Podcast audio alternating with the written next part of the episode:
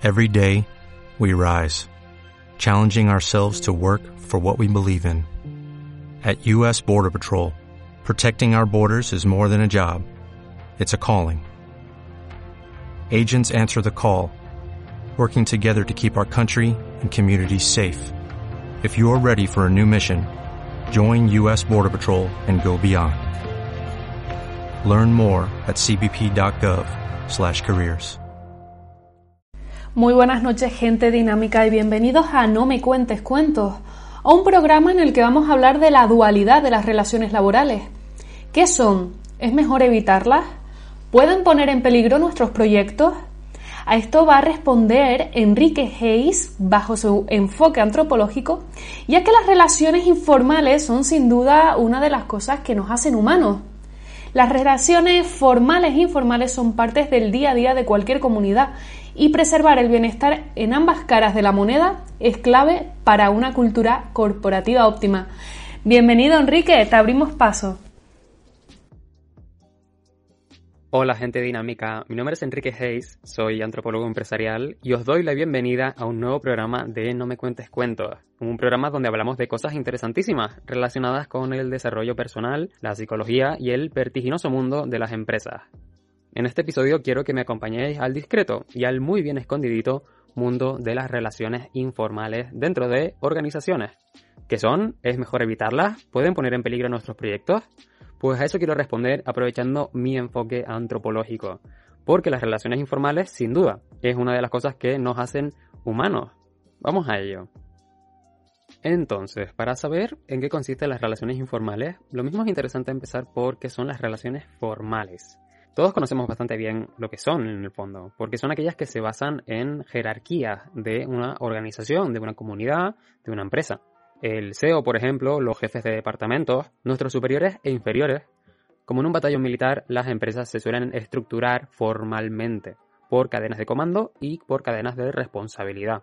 Y esta manera de estructurar grupos humanos nos ha venido muy bien en el fondo. Eso no se puede negar. Gracias a las relaciones formales, una empresa puede aprovechar mejor sus recursos, porque todo el mundo sabe qué es lo que tiene que hacer, cuáles son sus responsabilidades, cuáles son sus límites, qué protocolos de comportamiento tienen que seguir y qué se espera de ellos, ese tipo de cosas.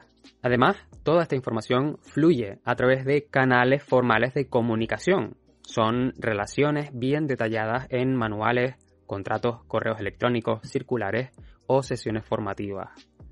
Una organización que tenga relaciones muy formales suele ser más resiliente que las demás, porque se deja poco margen para el libre albedrío de los trabajadores.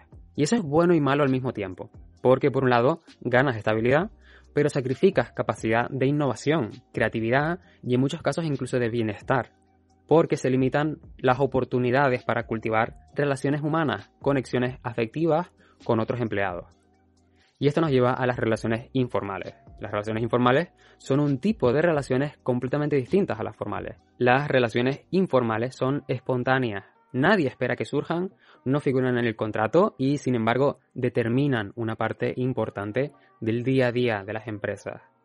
Son relaciones que van surgiendo de forma natural entre las personas que trabajan en el mismo espacio o con los mismos proyectos y aprovechan esta facilidad que tenemos los seres humanos para interactuar con los demás, interpretar y reflejar el comportamiento de otras personas. En otras palabras, yo puedo tener una relación formal con mi jefa en la que hago todo lo que ella me pida, porque para eso me ha contratado, pero puede surgir una relación informal de amistad y de respeto, porque a ambos nos gusta la filosofía, por ejemplo, o jugar al ajedrez. Entonces, estos dos tipos de relaciones se superponen, enriquecen una misma realidad laboral que compartimos los dos. Gracias a la relación formal, ambos sabemos cuáles son nuestras responsabilidades y límites, pero gracias a la relación informal, ambos podemos entendernos mejor y tener una mayor predisposición a la cooperación. Puede que yo sepa intuir mejor sus instrucciones y darle feedback más sincero y útil, precisamente porque he cultivado una relación informal con ella, basado en el respeto e interés mutuo siempre. En todas las organizaciones, estas relaciones informales permean y añaden capas de complejidad a las relaciones formales, para bien y para mal. Y es fácilmente comparable a los siete enanos de la historia esta de Blancanieves. De la misma manera que en ese grupo de enanitos había uno sabio, otro gruñón, uno tímido, otro vago, pero todos siguen siendo enanos, ¿no? Que se dedican a trabajar en minas y a extraer materiales preciosos. En las empresas pueden aparecer esta clase de figuras, personas inteligentes que inspiran confianza con sus respuestas o preguntas inesperadas, personas que no ocupan puestos directivos y que sin embargo dan muy buenas órdenes o personas que son realmente irascibles, que se enfadan con facilidad y que por lo tanto los demás evitan, a pesar de trabajar para ellas, por ejemplo. Y estas relaciones van surgiendo a lo largo de las jornadas laborales, pero sobre todo cuando no se está trabajando.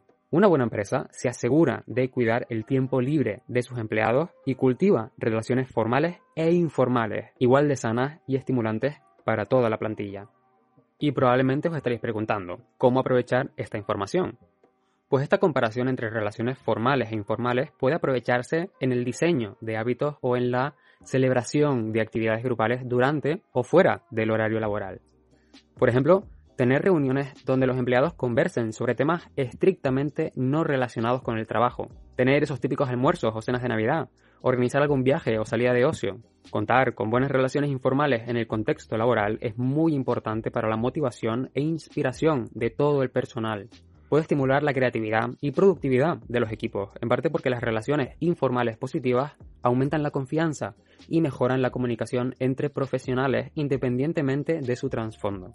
Lo mismo es buena idea dedicar la última media hora del horario laboral para tener un rato de despedida y comentar las impresiones del día. Da igual cómo decidas cultivar estas relaciones informales, lo importante es que se tengan en mente, porque las relaciones informales tienen un impacto importante en el bienestar de las organizaciones.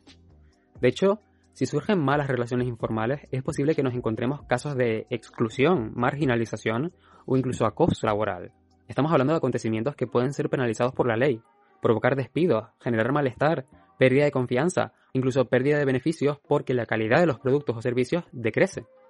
¿Y qué le vamos a decir al cliente? No, disculpa, es que Oscar del departamento de marketing es un imbécil y no me hace caso cuando le muestro fotos de mi perro. Pues no, estas cosas es una responsabilidad de todos el hacerlas correctamente y debemos contar con un departamento de recursos humanos o con consultores profesionales como antropólogos, psicólogos, incluso sociólogos o coaches de empresas que sepan observar esas relaciones y cambiarlas para que se complementen correctamente con las relaciones formales. Así que de ahora en adelante, Sería interesante que te plantearas las siguientes cuestiones. ¿A quién acudes cuando tienes un problema, ya sea grande o pequeño? ¿Cuentas con relaciones de confianza como para consultar cualquier duda sin sentir vergüenza o temor a parecer estúpido o incompetente frente a otros? Y si es una cuestión personal, ¿hay alguien a quien admires o respetes su opinión sobre cuestiones personales? ¿Con quién te sientes más cómodo charlando sobre cosas no relacionadas con trabajo? ¿Compartes hobbies con alguien? ¿Quién te hace reír durante la jornada laboral con su forma de ser? Y saldrías de fiesta con alguno de tus compañeros o alguno de tus superiores. Una técnica igualmente interesante que aplicar aquí es la ventana de Johari, una dinámica en grupo que ayuda a la introspección y a tener una idea de cómo nos vemos y lo mucho o poco que nos conocen los demás. El ejercicio consiste en una lista de 50 y pico adjetivos entre los que cada participante debe elegir 5 que creen que describen mejor su propia personalidad. Y los compañeros escogen también 5 adjetivos que creen que describe al participante. Estos adjetivos se clasifican luego en una ventana de cuatro partes. La primera parte es como el, área libre, la parte de nosotros mismos que los demás también ven. Aquí están los adjetivos que coinciden entre la visión propia y la de los demás. La segunda parte es el área ciega, lo que otros perciben pero que nosotros no vemos. La tercera parte es el área oculta, lo que nosotros percibimos pero que los demás no pueden ver. Y finalmente el área desconocida, que serían adjetivos que nadie ha logrado percibir todavía. Este ejercicio nos puede ayudar a entender mejor las relaciones informales que surgen en las organizaciones, en parte porque incide en la información que cada persona ha compartido con los demás. Las personas con más adjetivos en la zona libre suelen ser más abiertas y transparentes, incluso más coherentes y la gente confía más en ellas porque se muestran tal y como son. Y con este ejercicio os dejo por hoy. No le tengáis miedo a ningún tipo de relación mientras haya coherencia y se complementen entre sí. Las relaciones formales e informales son parte del día a día de cualquier comunidad y preservar el bienestar en ambas caras de la moneda es clave para una cultura corporativa óptima que incentive la colaboración, la productividad, la comunicación eficaz y en general la felicidad de la plantilla. Podéis mandarnos cualquier pregunta o petición por redes sociales, ya sabéis, arroba no me cuentes cuentos. Mi nombre es Enrique Hayes Soy antropólogo empresarial y ya nos vemos en la próxima.